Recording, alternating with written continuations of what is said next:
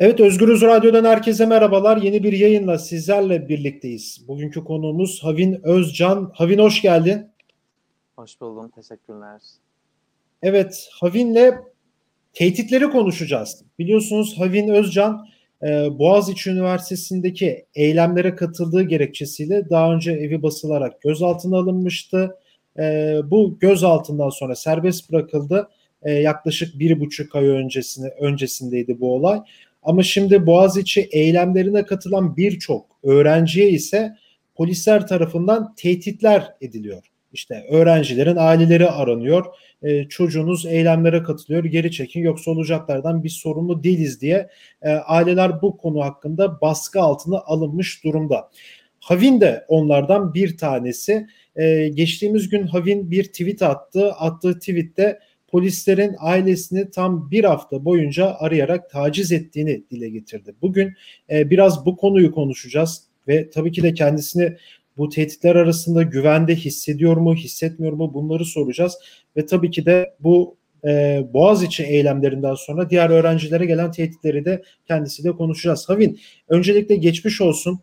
E, aslında bir yandan çok önemli bir konu. Sırf demokratik hakkınızı kullandığınız için e, bir eylemlere katılıyorsunuz basın açıklamalarına. E, bu açıklamalardan sonra da polisler ailelerinizi arayarak tehdit ediyor. Biraz o attığın tweet'i de açarak anlatabilir misin? Neler yaşandı?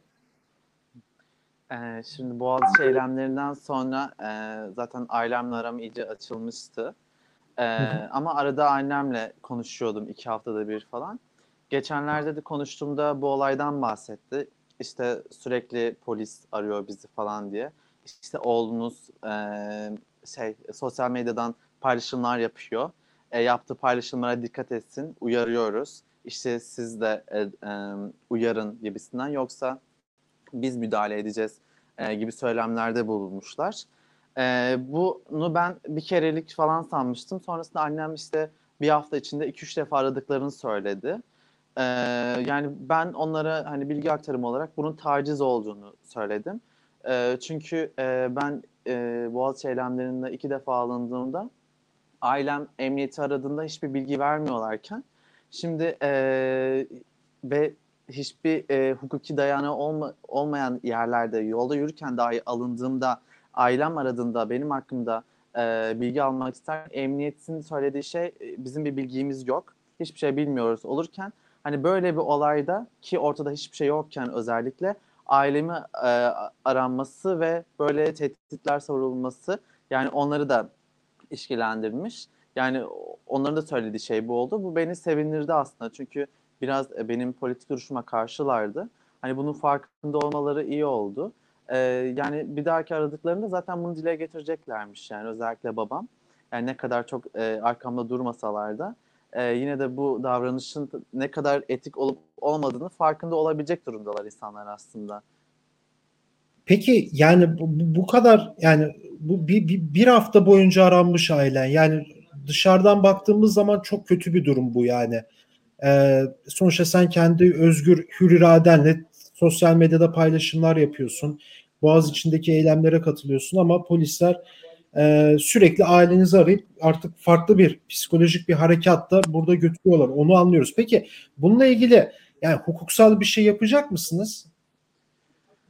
Ee, şöyle diğer arkadaşlarımdan da bayağı insanları aramışlar. Yani Boğaziçi direnişçilerinden e, aileleri aranıp baya baya hem sözlü şiddete kadar e, giden tehditlerde bulunuldu e, aslında bunu tabii ki de hukuksuzca olduğu ve bir taciz olduğu gerçeği de değiştirmiyor ve bunun üzerinde e, hukuksal bir e, savunma yapılabilir. E, avukatlarımız var hepimizin tabii ki de. E, bunu şu an başlatılmış bir süreç yok ama tabii ki de başlatılabilir diye düşünüyorum ben. Peki Havin yani kendini tedirgin hissediyor musun bu konuda? Yani şöyle e, bu konu özelinde değil sadece. Çünkü e, Boğaziçi direnişin ilk gününden beri ben e, yani bir sürü yani yüzlerce hem ölüm tehdidi alıyorum DM'den hem yorumlarda birçok nefret alıyorum. Aynı zamanda yani Twitter'da e, benim ismimle beraber tutuklansın tagi Türkiye gündeminde birinci sıradaydı. Yani bunların hepsi aslında travmatik, travmatize e, olaylar. E, o süreçlerde zaten e, dışarı çıkmakta bile hani insan tabii ki de korkuyor yani. E, dışarı çıktığımda beni görüp insanlar Twitter'ıma girip tweetlerime falan bakıyorlardı. Bunların hepsi de aslında bir taciz ve insan kendi tabii ki de güvenli e, bir alanda olduğunu hissetmiyor. Burası neresi olursa olsun. Çünkü direkt faşist iktidarın aslında bizlere hedef göstermesiyle özellikle fotoğrafların paylaşılıp e, milletvekili tarafından Gaziantep milletvekili tarafından AKP hani bunlar aslında çok büyük şeyler yani. Direkt yani yap, hep yaptıkları şey alenen tehdit gösterme. Bizler öğrenciyiz demokratik haklarımızı savunduğumuz için e, bu konuma gelmiş olmamız çok rezilce açıkçası.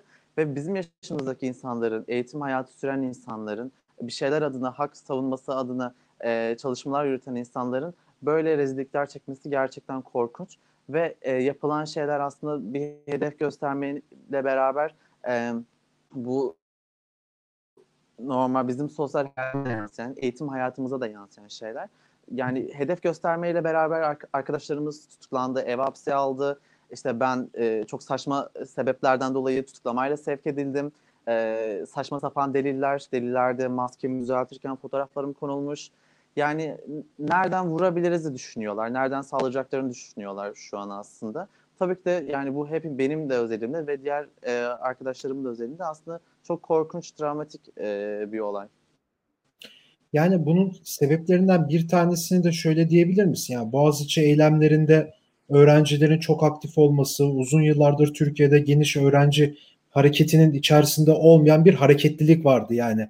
Uz- özellikle de son 5 yıldır e, yanlış biliyorsam lütfen düzelt de yani üniversite öğrencileri yani bu kadar çok ciddi kararlı durmamıştı herhangi bir eylemlerde. Ya bu eylemlerin de etkisi olduğunu çok düşünüyor musun? Yani devlet bu şekilde bunu kıramadı. Özel olarak birebir aileleri arayarak e, böyle tehdit ederek böyle bir e, mücadele seçmiştir diyebilir miyiz? Ee, uzun zamandır sizin de dediğiniz gibi e, bir suskunluk vardı, bir durgunluk vardı aslında toplumsal muhalefet özellikle. E, Boğaziçi eyleminde e, beraber kıvılcım, kıvılcım alan ve alevlenen bir e, direniş sergilendi. Bununla beraber aslında toplumsal muhalefetin tüm dinamikleri e, harekete geçmiş e, durumda. Yani gençlik hareketi, kadın hareketi, LGBT artı hareketi, emekçi hareket ve bunu e, gören iktidarsa e, bu kısma nasıl müdahale edebilirim? E, aynı şey Gezi'de olduğu gibi işte camide işte e, içki işler gibi bize de Kabe'yi kullanarak ve ahlak üzerinden, din sömürüsü üzerinden bu hareketi aslında pasifize etmeye çalıştılar. E, ama bunu zaten her direnişte e, bu örneklerini gördüğümüz için 15 Temmuz'da, Gezi olaylarında e, artık toplumsal muhalefetle politik apolitik insanların e, artık bir bilinci oluştu ve bu tarz oyunlara gelmiyorlar. Çünkü biz birçok destek e, aldık yani e, eylem dışındaki halktan, insanlardan da. Yani iktidar tamamen bu e, hareketin büyüyeceğinden, gez, ikinci gezinin gelmesinden korktuğundan aslında bu e, direnişin e, nasıl vurabilirim, nasıl saldırabilirim e, düşünüyor ve e, bu yüzden e, de yaptığı her politik hareket aslında politikliğini kaybetmiş ve saldırganlığa dönüşmüş durumda. Çünkü e, bizleri gözaltına alırken geçenki bir eylemde kendi e, sivil polisi gözaltına almaya çalıştılar. Yani evet. burada da şu an somut bir şekilde artık saldırganlığı e, çok üst düzeye çıkmış durumda faşizmin. Ve biz bunun farkındayız. Aslında bu biraz da e, şöyle yorumlanabilir. Bu iktidarın aslında gidici olduğu yönünde e, yorumluyoruz biz. Çünkü e, yaptığı her e, bu zamana kadar 18 yıllık iktidarında yaptığı her e, politikayı aslında bir zemine dayatabiliyordu bir yerde. Yani halkın bir kesmini yanına alabiliyordu. Ama şu an Burjuva halka aynı zamanda e, kendi tabanına dahi hitap edemeyen bir iktidarla karşı karşıyayız. Bu yüzden e, bunu da onlar da bunun farkında ve e, sürekli bir saldırı halindeler. Evet. Havin çok teşekkür ederim programa katıldığın için. Ben teşekkür ederim. Tekrar kusura bakmayın. Estağfurullah. Evet Havin'le birlikteydik bugün. Ee, Boğaziçi eylemlerinden sonra ailesine polis tarafından tehditler ediliyor. Yani polis ailesini arıyor. e, çocuğunuz eylemlere katılıyor diye. E, Havin de bunu tweet atmıştı. Daha doğrusu birçok Boğaziçi Üniversitesi eylemlerine katılan birçok öğrenciye de e, ailelerine de bu tarz e, polis e, tacizleri, aramaları, telefonları da gitti. Bugün bunları e, konuştuk Özgürüz Radyo'da. Başka bir programda, başka bir bölümde görüşmek dileğiyle şimdilik hoşçakalın.